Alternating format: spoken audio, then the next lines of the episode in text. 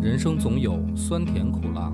梦里浮现魑魅魍魉，何卷难掩功名利禄，举杯一满贪嗔痴狂。野史下酒四电台，道出不一样的精彩。本节目由优琴卫浴冠名播出。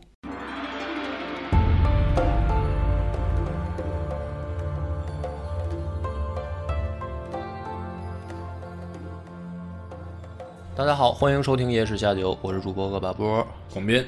咱们上回呢，故事已经讲到了，说南朝的这个大事儿嗯，终于解决了，也就是陈家的这位陈陈霸先的侄子啊，好不容易说当上皇帝了。结果呢，这个特孙子的是 把他们家真正的这个陈霸先的儿子给送回来了。嗯，但是我之前呢，因为方便讲，就把他们两个名字啊没点出来，所以在这期开头呢，先给大家说一下，陈霸先的儿子叫陈昌，陈霸先这个侄子叫陈倩，所以呢，这两个人现在就面临着一个新的问题，就是怎么办？嗯，但是这陈昌呢，属于心里边特别没数的那种人，嗯，就是陈霸先这儿子，嗯，他呢人还没到，他先给陈倩去了一封信，什么内容呢？大致意思就是说呢，说等我回去了，然后你跟我办一下交接手续，啊，我把我爹的这个身份该还给我的得还给我，啊，等于他就认为自己是应该得的，对应该继承是真正第一的这个继承人嘛。那我上回就讲到了，说陈倩呢就把侯安都给叫来了。就说猴叔，你说这事儿怎么弄啊？是吧？要不我去当一藩王，我退位。侯安都呢，这个时候心里也明白了陛下什么意思嘛。嗯于是呢，侯安都说这个事儿呢，呃，迎接工作很重要，嗯就是我去迎接陈昌。嗯然后就传来一个消息，陈昌在回来的路上落水身亡，出事儿了，啊、就死了。于是呢，皇帝 痛哭流涕，亲自出来什么扶灵啊，然后表现的十分悲痛啊。不管怎么说吧，不管真的假的吧，反正我觉得呢，这个事儿大家呃稍微想想就明白了。腹黑一点是吧？对对对，我我是不相信说真的是意外，啊嗯但是陈朝呢，就在这样的情况下，相当于就正式的没有没有继承继承人的这个问题了，嗯因为就剩他一个人了。所以这一期呢，视角还是拉回到北朝，嗯，就是不是主要讲南朝了。南朝上次留这么一个扣儿，今天把尾巴就解释清楚了。今天呢，还是讲的北齐，就是这个高阳。嗯高阳它出现的时候，也就是我们之前讲到它的时候呢，可以发现这是一个非常具有野心，然后也有手段，嗯而且还很能忍，是吧？能装疯卖傻，忍到最后该动手的时候动手的这样一种人。这种人呢，非常的可怕。对，心机太深，他的可怕呢，在这一期就要表现出来了。这种表现不是说他有多强的占有欲，或者说他有多大的野心。这种人更可怕的是另一个极端，怎么讲呢？就是高阳在史书上对他的评价，也都不叫评价了，对他的记录可以说是前后两个极大的反差。哦，前面呢，就感觉这个人非常的有手段，也非常的有能力，嗯后面呢就进入另一个极端，就是非常的昏庸、荒淫无道，啊，到一个极端。极端到什么程度呢？就是可以说史书上记载的最混账的，也无出其右，哈哈就到这种程度。我觉得就是说，说中国最中国历史算他一号，对，就最混账的皇帝，他肯定能排进前三，啊都到这种程度，就跟他前面只是完全相反。那你比如说，也有人说说，你看那个唐朝的时候，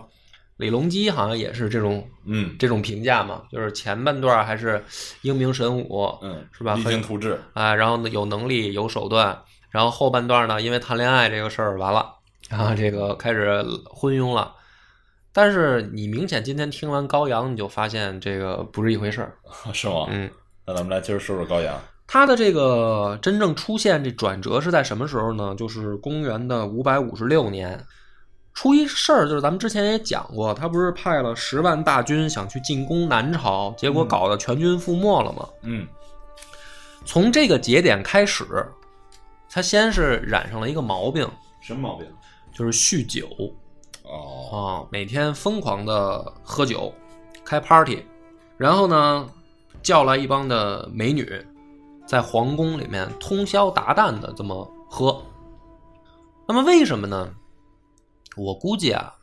他可能是在这件事儿上对他的心理打击太大，啊，这个兵败这个事儿，兵败这个事儿，就十万大军全军覆没这件事，对他造成了一个很严重的影响。这种影响导致他可能原来设想的那些目标啊，他觉得没戏了。那个时候正好南朝有陈霸先，嗯然后西边有宇文泰，他本来踌躇满志，嗯，结果没想到刚一出手就是吧，损兵折将，十万大军都陪进去了，所以我觉得他肯定是心理上有一个，就是有点走不出来了这个劲儿，要靠酒麻醉一下自己。但是从这个时候开始呢，他这个失控的这个度啊，就越来越大了，没收住，没收住。开始呢，这个搞行为艺术，怎么怎么叫行为艺术？嗯，就是往往脸上啊涂脂抹粉、化妆，哦，开始男装、呃女装了，呃，不也不叫女装，就是那个时候呃，打魏晋的时候也有这个男的开始，呃，脸上描眉画眼儿涂粉，这个倒也有，但是问题是说这个你是一皇帝啊，对吧？你是国家的这个等于最高领导者，嗯你不能去乱搞啊，所以你自己在那儿玩行为艺术，这个就已经很过分了。更过分的是呢，他还不过瘾，开始裸奔好在大街上，然后这就不是装疯了哈，他不是他不是装疯，他就真的是开始这什么都不在乎，什么都不在乎了啊，对对对，这种感觉，喝完了酒以后就什么事儿都敢干，嗯然后一个皇帝在大街上裸奔，裸奔完了以后呢，可能觉得脱已经不过瘾了，开始奇装异服，嗯哼就是穿的嗯怪模怪样的，花花绿绿的，然后再上街嘚瑟。然后呢，再往后还有说奇装异服都不爽了，开始呃深深入的角色扮演，穿上乞丐的衣服，然后在街上装乞丐，嗯 哼然一后个皇帝，对，然后露宿街头，属于基本上就是在皇宫里面不正经待着了。嗯不分时候的可能闯到大臣的家里，有的时候是深更半夜，也有的时候是大早上可能就去了。嗯，闯进去以后呢，干嘛呢？就是大家也不知道他要干嘛嗯，就来了以后，有的时候是转转就走了，有的时候可能在里面开始喝酒，也有的时候就真的是就开始抽风了，撒酒疯。反正冬练三酒，夏练三伏服啊、就是他的这个行为艺术是往往走极端，就是越热的时候，他跑跑到大大太阳地上暴晒，嗯哼，然后冬天的时候光着膀子，这个在雪地里扑腾。这帮大臣是够苦的哈，这还没完，当时啊有三座宫殿，曹操时期留下来的三，那个时候叫三台，嗯，就是铜雀台、金凤台和冰景台三台。啊，铜雀台最出名儿，哎，这个大家都知道嘛。三国的时候说这个曹操是建，深深锁二乔，对对对，人说是那个诸葛亮拿这事儿气周瑜嘛。嗯，这三座台呢都有一个特点，就是非常的高，据说呢是二十七丈，就是它那个嗯屋脊屋顶啊到地上啊二十七丈，按照那个时候的二十七丈换算成现在呢，也有八十米左右，八十米啊，对，八十米就很高嘛。就是造铜雀台的时候，包括后来啊，这个工匠维修，因为太高嘛，身上都是捆绳子上去，啊，就是怕掉下来嘛。蜘蛛人儿，嗯，然后呢，说高阳自己徒手爬到屋顶上，翻转腾 挪啊，在上面蹦跶，这是布兰啊，底下的大臣就慌了，就是在底下看着呀，八十多米的高台屋顶上，皇帝也不记声，工匠都记声，皇帝不记，在上面翻跟头。嗯哼，折腾跑，种种的行为啊，已经就基本上大臣就已经觉得不可理解了，就是就是陛下可能已经疯了吧。更恐怖的就来了啊，前面呢你还可以把它归结为行为艺术。有一天呢，这个高阳跑到街上啊，正好路过一个妇女，高阳就问她说：“你觉得当今天子如何呀？”那那个时候呢，不像咱们现在这样，有广播电视是吧？然后有这个互联网啊，你知道国家元首长是谁？长什么样儿。那个时候没有啊。这个妇女呢，可能也是比较点儿背，她之前没有见过这个 高阳，所以呢，一听说问啊，这女的就这么答，说当今天子啊，听说疯疯癫癫的，哪像什么天子？啊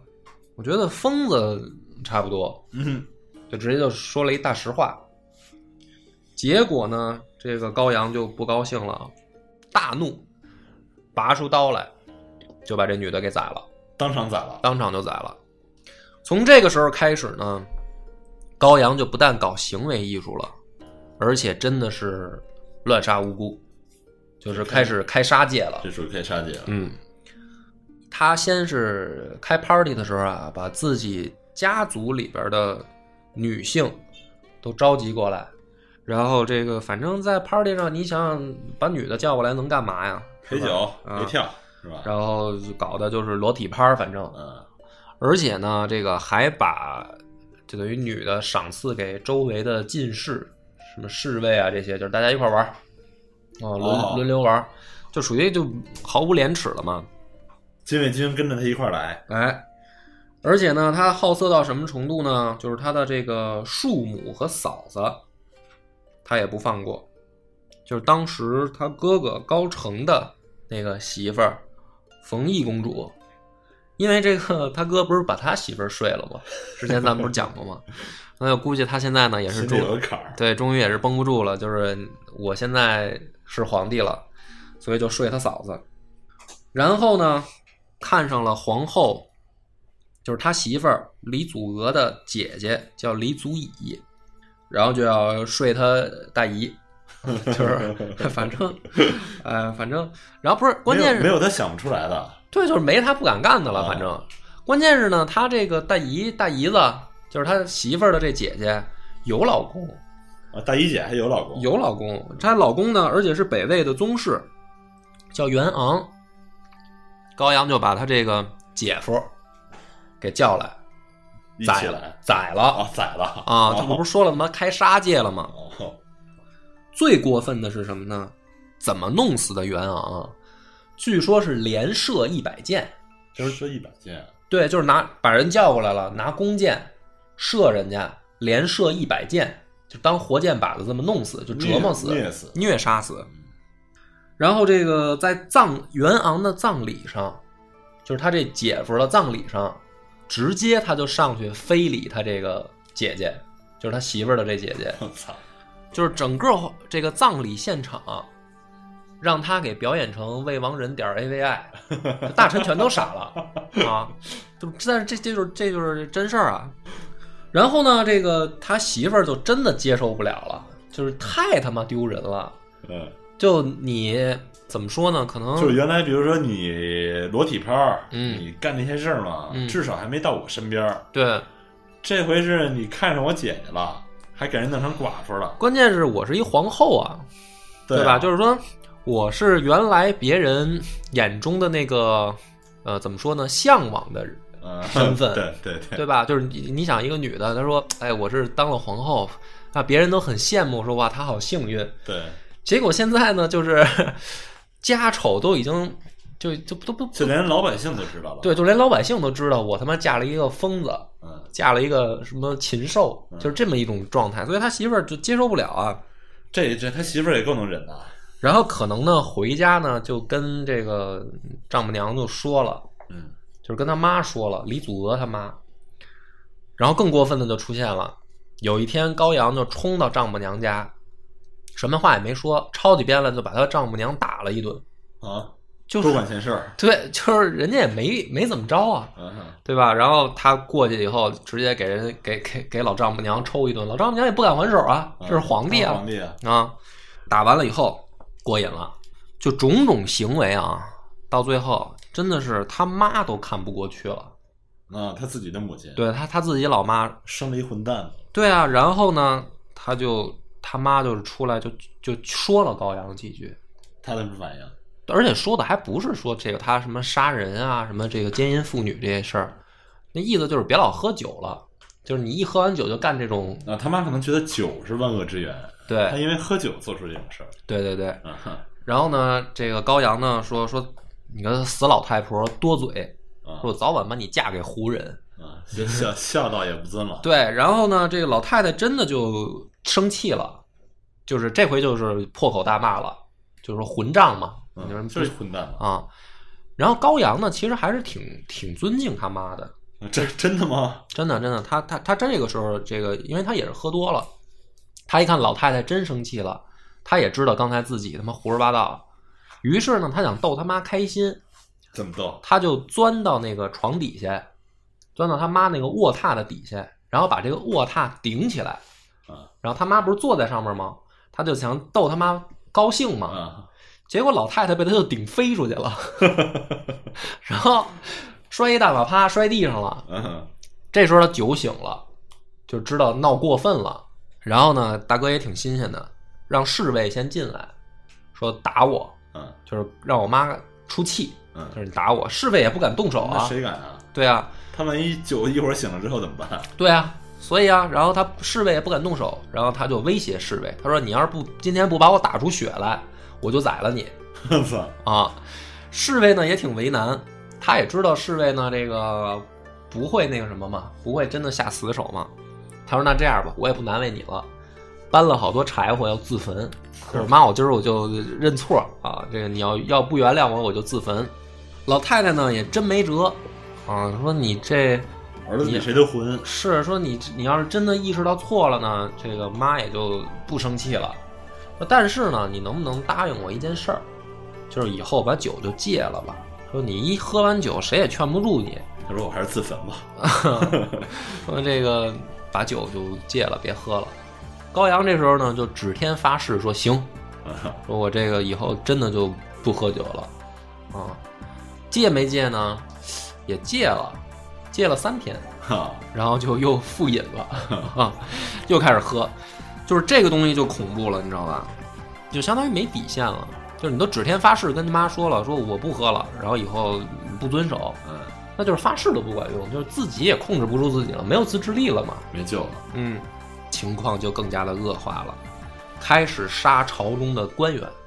啊，啊，第一个是谁呢？是太保高隆之。这个高隆之是高欢的族弟，身份上来说，起码也是他的叔叔辈儿吧。皇亲国戚了。而且这个高隆之呢，当时呃跟另外三个人组成了一个组合， 叫京城四贵啊。另外三个人是高岳，就是高欢的堂弟，然后孙腾，高欢的发小，还有司马子如，就是也是高欢的发小，就嗯都是叔叔辈儿的、嗯四个人组成京城四贵。这个高隆之呢，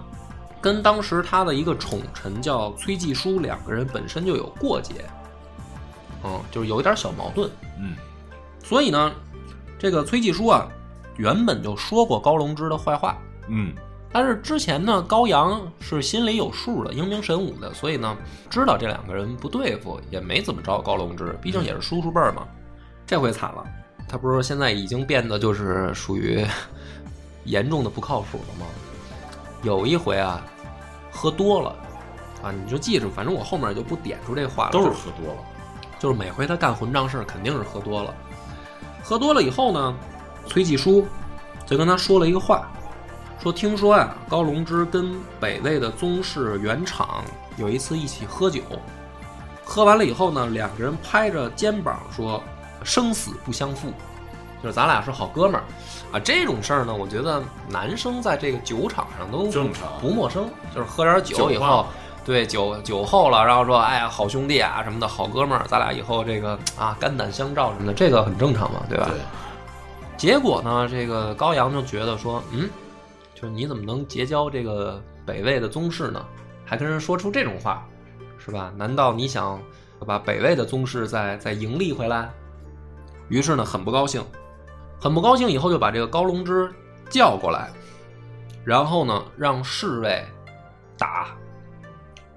据说是侍卫打不过瘾，他自己也冲上去打，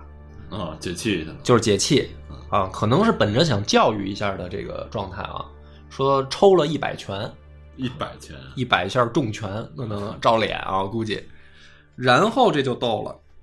把这个高隆之给打死了，就把他这叔叔活活打死了。给活活打死了。这个是第一个他动手干掉的官员，而且是亲自动手。对，而且是相当于呃皇亲国戚的这这种级别的。从这儿开始呢，这个情况就急转直下了。打死了高龙之以后，他觉得还不过瘾。过了一段时间，他又把高龙之的这墓给挖开，把尸体拿出来，然后给扬了。就是你就可以觉得，就是说，就是疯了吧？这人嗯就是已经不按正常的这种按人事儿想想问题了。所以他就京城四贵，那贵是跪下的 跪，啊不是那个贵族的贵。然后这个把高龙之一家连着儿子啊二十余名这个高家人全部斩首，啊，还给人灭门了就还给人灭门了，对，特别孙子。这个事儿完了以后呢，当时有他另一个就是四四贵这个另外的就是另一贵，就另一贵叫高岳，高岳呢也有点儿看不下去了，于是呢，但是但是也没多说什么，但是这个怕就怕什么呢？就又有小人，嗯啊，高岳的这个过节的人呢是平秦王高归燕，这个高归燕啊是高岳的养子，哦就是是这么一层关系。哦他还不是像说这个崔继书跟这个高龙之是两个人，是说这个同事互相说坏话。他这个养子为什么说他这个养父的坏话呢？就觉得说他呃长大的过程当中，他养父对他不好。啊，哎呀，你就琢磨这个事儿吧，反正真是一一窝子混蛋。于是呢，这个高归燕跑去说这个高岳的坏话，嗯，而且他说的这个特别孙子他抓着哪个点了呢？啊！我跟那这种人我一般都很，我觉得很会抓点对他抓这点特别特别操蛋，啊就是高阳啊，新收了一个娘们儿啊叫薛氏。这个薛氏呢，原来从事的工作呢是小姐，哦，就是我就用现在的话说了，那就娼妓，这酒池肉林里抓来的，那就是原本的一个娼妓，然后被高阳呢给新收了妃了啊，当妃子，特别喜欢，可能长得也确实好看。然后这个高桂月抓着那个点是什么呢？就是特别操蛋，说啊，他养父高月原来认识这个薛氏的姐姐，啊通过这层关系，薛氏曾经去高月府上出过台。哦，这这一点抓的是太狠了，对啊，就是你之前睡过皇帝的女人，对， 就是这意思。对，然后呢，这个高阳知道了以后就大发雷霆，嗯就把高月给叫过来了，嗯，就问他说这个事儿，高桂燕说的这个事儿是与不是？有没有嗯？高月说有啊，说这个他不抵赖，他说是真的有啊，他说但是问题是那会儿他也不是你妃子呀，他是一他是一娼妓啊，对呀、他就是一个干这活儿的呀，那我睡了他，我又不是没给钱， 就是你 就是你知道也挺混的，这种事儿啊，你要是不吭声儿，可能也就完了。嗯你这么一说吧，这个高阳呢，就就是啊，就操，你承认了，就是你不但在身体上占了我便宜，你他妈还现在在语言上占我便哦宜，就是你睡了我媳妇儿，你还理直气壮的，是不是？啊，还侮辱我的智商你还侮辱我啊，操，行啊，然后怎么办呢？他就把这个这个，当然旁边这个高桂燕也火上浇油啊，啊，就是他这干，就是他这养他子这嗯儿子是好人，火上浇油对啊，干的都是好事儿，操，于是呢，这个高月先给关起来了。嗯关进来以后呢，这还没没完啊，他回去他先问他这妃子，说你干没干？对，就是说你当时去没去坐台，嗯就是去高贵高高岳府上，你你跟他干没干事儿？然后呢，这女的也傻了，就是哭呗，就是就委是屈啊，就是那我 当时我也不认识你呀，对不对？嗯你也你也没没让我当妃子呀。然后那那这么一下，不就是就是这事儿就确实坐实了吗？对，坐实了以后，高阳就把妃子头给砍下来，嗯，给这女的宰了，宰了斩首，斩首，然后把头装在怀里面，嗯揣在怀里面，然后出去就去开 party。我操，这个 party 呢，还不是后宫趴儿，就是是当时大臣在外面有饮宴有宴会，他就去宴会上了。然后这帮大臣呢正在喝酒，他往那儿一坐，说这个众位爱卿，给大家呢观赏一个好东西，他就把这人头从怀里蹬出来放桌上了。嗯，然后大臣就傻了，说这是又是什么节目， 对不对？就是又是什么行为艺术？搞搞什么你要？然后呢，他就开始哭，皇帝开始哭，皇帝开始哭，高阳就开始哭，就是说，哎呀，我怎么这么喜欢你？但是你怎么能对干对不起我的事儿呢？然后更恐怖的就来了，他把这个妃子的尸体让人抬上来，嗯抬上来以后，当着大臣的面儿自己开始肢解，啊、啊，分尸尸啊。然后这还没完，他把这个妃子的大腿骨给拆出来了以后，然后拉上弦儿做成琵琶，他一边唱歌一边弹，对着这人头，这么恐怖，在宴会上。所以当时所有的，我就要不说他是最最重口味的那个，就是绝对排进前三的那种了这。宴会上酒也是喝不下去，饭也吃不下去了。对啊，这帮大臣完全就惊了，说这这干嘛？这是呀、皇帝到底怎么了？因为他们又不知道这个后面发生了什么，就前面发生了什么，是吧？就是突然来这么一出，吓不吓人？你说 这太吓人了，我觉得。所有前面的事儿都发生了以后呢，就开始有忠臣良相就就得站出来了啊，我觉得可能早就站出来了，不是就是你已但经你已经不在后宫去折腾了，啊对不对？你就是已经祸祸害到前朝了不，听嗯对吧？你已经开始动官员了嘛？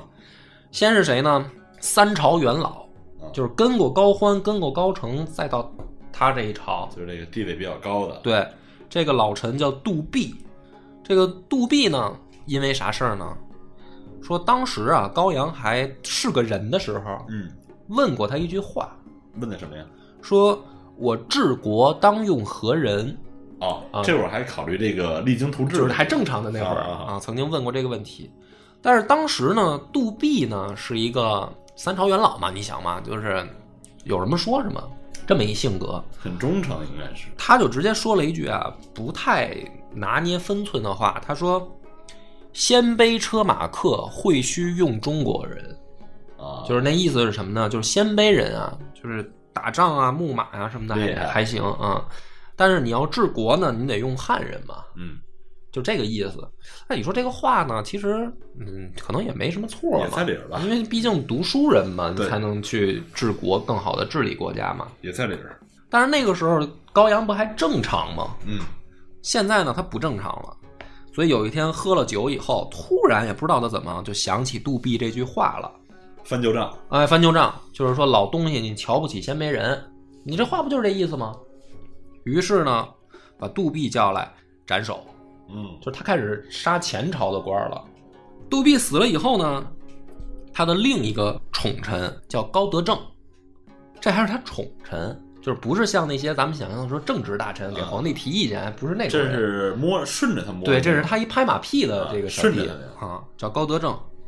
当时位居宰府也很高吧，啊。然后这个高德正呢，就劝他，就因为他妈都劝过他嘛，他这个宠臣啊，也是为了他好，就是说大哥那个以后少喝点儿，就是这大概是这意思。高阳就来劲了，说那意思我妈劝我我都不听，你还劝我。嗯这个时候高德正知道完蛋了，就是因为他是他宠臣嘛，他摸得清他现在的脾气，就是点着皇帝去了，就是看来要完蛋啊、就是我说白了我说话没分量嘛。于是呢，高德正开始称病不上朝。嗯，就是别给着他机会见着我了。就我该劝的我也劝了，但是我发现没用，没用的我躲你远点儿。后来呢，这个高阳就琢磨，就说：“哎，平常跟我玩儿挺好，这高德正最近老没见了，病了。他这时候呢，这个还清醒，还没喝酒这回。然后他就想说：‘哎呦，他那病什么时候好啊？严不严重啊？是吧？病这么长时间了，真的关心他吗？真还关心了，因为他宠臣嘛。’嗯，对吧？于是呢，他就问另一个人，这个人叫杨殷，是尚书令啊。这个杨殷也算他一宠臣。然后呢，他问杨殷说：“那个高德正那个病严不严重啊？咱们要不要去看看他呀？”但是呢，这个杨殷呢也挺逗，他吧，就是从我要你说咱们先点出来我对杨殷的评价啊，他其实是一个就是能办事儿的人，嗯，但是呢，就在这件事儿上，他他想排挤高德正，两个都是宠臣嘛，就是两个都是宠臣，都想。争宠，而且呢，两个人你也不能说都是坏人，就是得宠不一定是坏人，对他也想干事儿，可是呢，就是有点儿这种同行是冤家这意思。对，对，理解，他就跟高阳说，说我有一个办法能把高德正的病治好。什么办法？他说，他说啊，你呀、让他出任冀州刺史，嗯，他这病马上就能好，马上就来报道上班去。什么意思呢？特简单，就是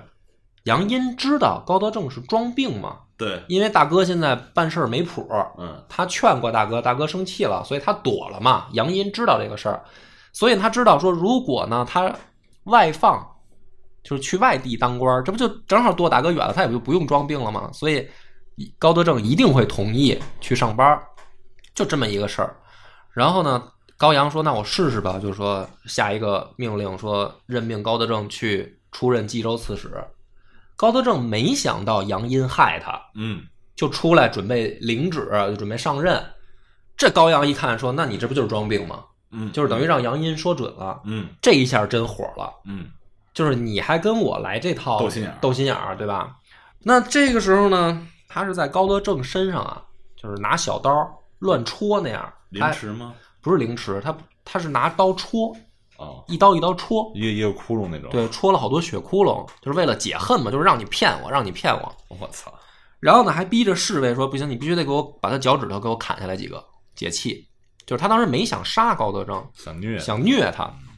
他那个亲信侍卫叫刘桃枝，刘桃枝有点慌，说这毕竟是当朝宰辅，我一侍卫，他也没有危及到皇帝大人你的这个生命安全，我上去砍当朝宰辅的脚趾头，这事儿有点过分了。 然后高阳就逼着他说：“你要不砍，我就砍你。”啊，他就真的砍了高德正两个脚趾头。然后最神的就是高德正没死，就是虐成这样，啊这个时候还没死，就给送回家去了。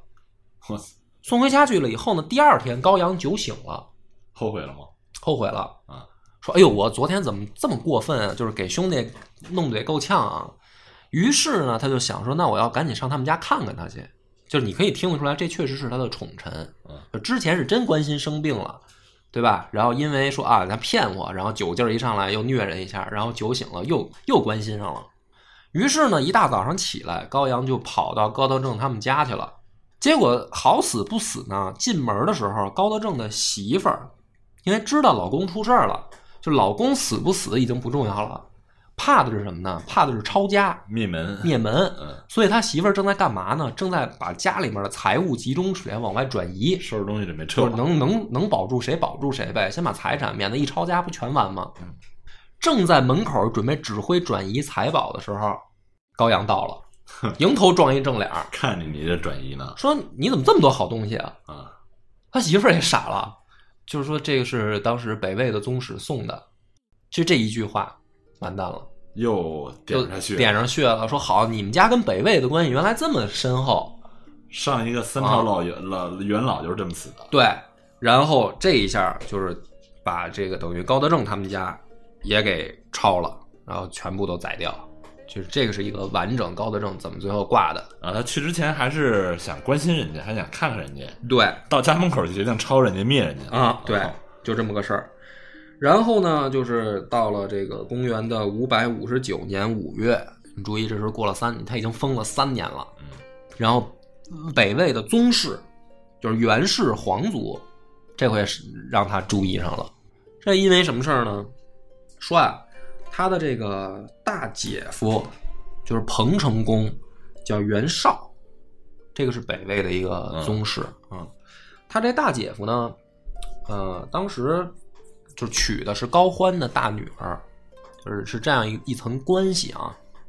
然后高阳有一次问袁绍了一个问题，问了一个什么问题呢？特逗，他说这个汉光武帝刘秀为什么能够中兴呢？嗯，就是这个问题，这好像很正经的一个问其实，题其实听着挺正经的嗯啊，可是呢，这个袁绍就有点属于心里没点逼数的那种人。他他他就是实话实说那种是吧？他回答一个，我觉得真是就是找死。他说：“因为啊，王莽没有把刘氏宗族杀干净，我操，你说这不就是活该找死吗？”然后呢，这还没完，就袁绍说完这话以后，日食了，哦，天象有异，啊你明白吗？日食了，就在那会儿，就是反正出现这种事儿，肯定就不就是什么好事儿。对，然后他就这个当时的太史就起奏说啊，说这个日食的话呢，应该除旧布新以应天象。那那会儿可能不叫日食，就是出现这种怪异天象应该怎么应对对，啊？就是除旧布新以应天象，除什么旧呢？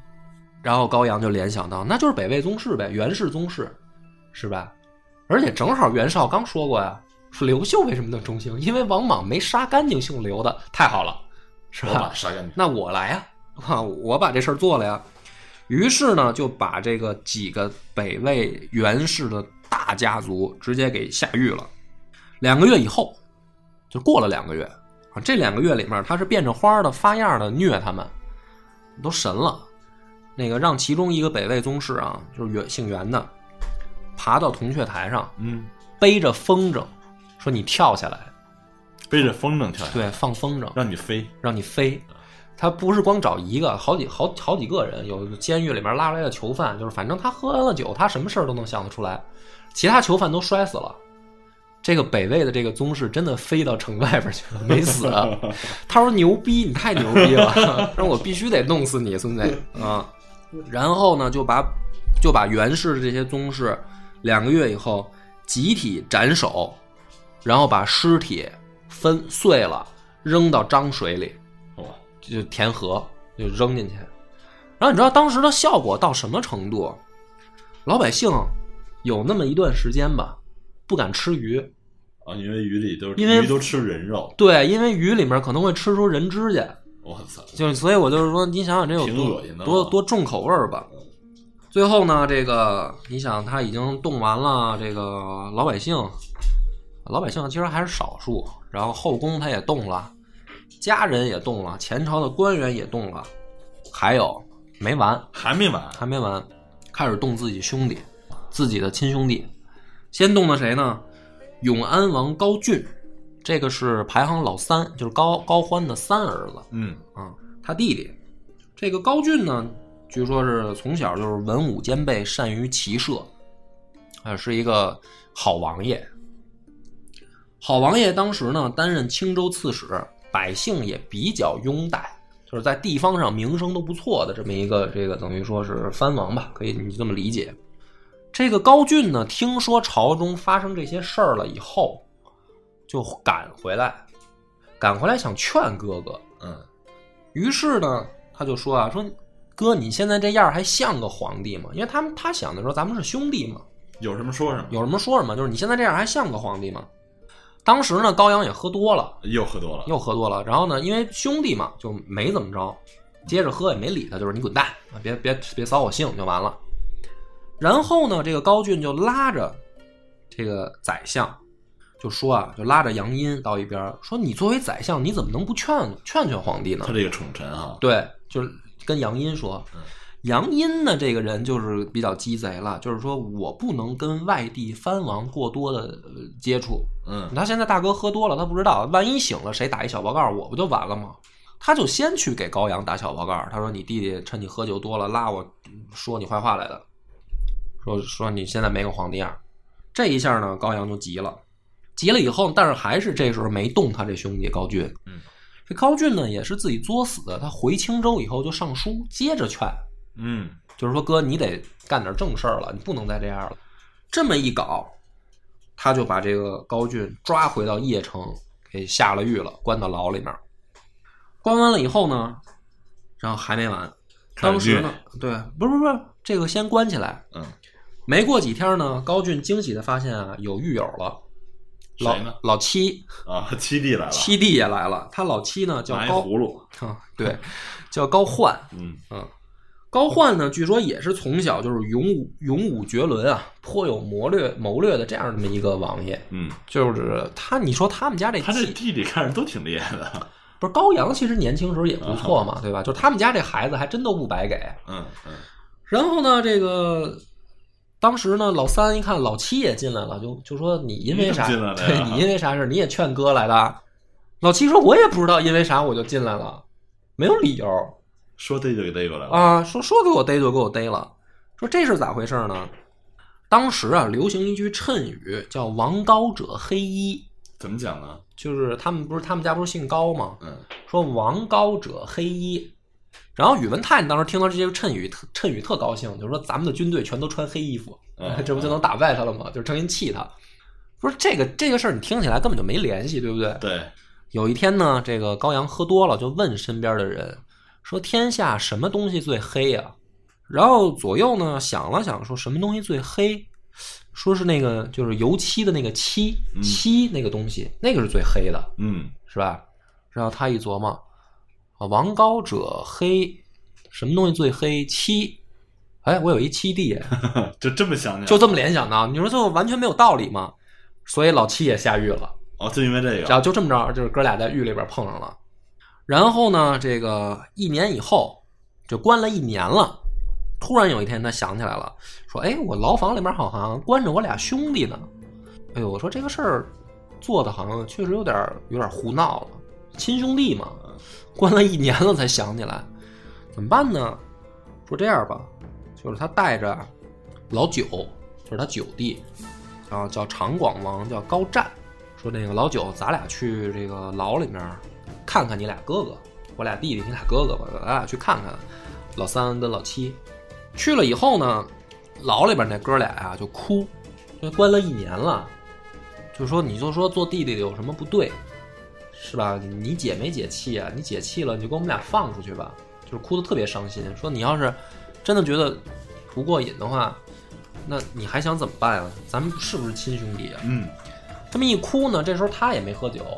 他也清醒着，他一想也的确是自己喝了酒胡闹了，就真想放他们俩出来，嗯，但是没想到这个时候老九说了一句话，说不能放虎归山。 呵呵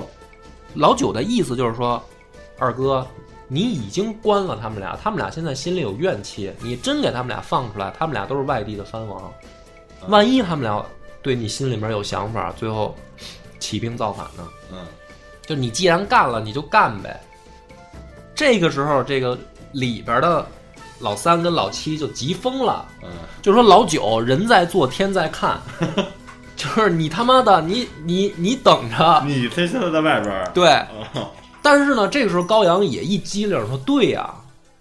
因为他们俩都是文武双全的那种王爷，说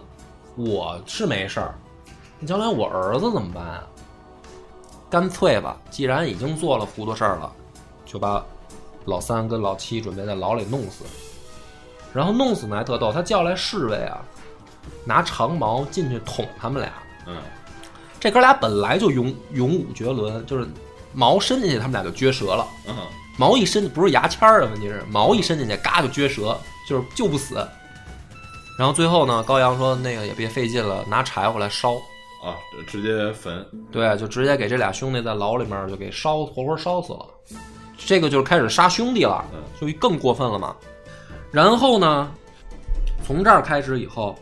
就是死在高阳手下的人可以说是不计其数，就是没有人他他不能杀了，除了他妈。说他妈，啊对除了他妈对啊，然后他就没有什么不能杀的了。但是呢，特别意外的是啊，尽管这样，他们北齐的朝政有条不紊，那是为什么呢？就因为他那个宠臣杨殷，啊那个杨殷真的是个干事儿的人，啊，就是大哥你在上面胡闹，没关系，你只要不乱发政策就行嗯，就是你胡闹，我可以陪着你胡闹，你别动我就行。但是政务上的事儿我都能解决，我能让国家正常运转，嗯，就这也挺神的。啊是啊，就是千古难出一个的昏君在上面胡折腾，然后底下呢还是他一宠臣，但是就是让国家就不乱，他挺有能力的，挺有能力的嗯。但是呢，这个事儿呢，就是哎，咱们就只能往下说啊，说这个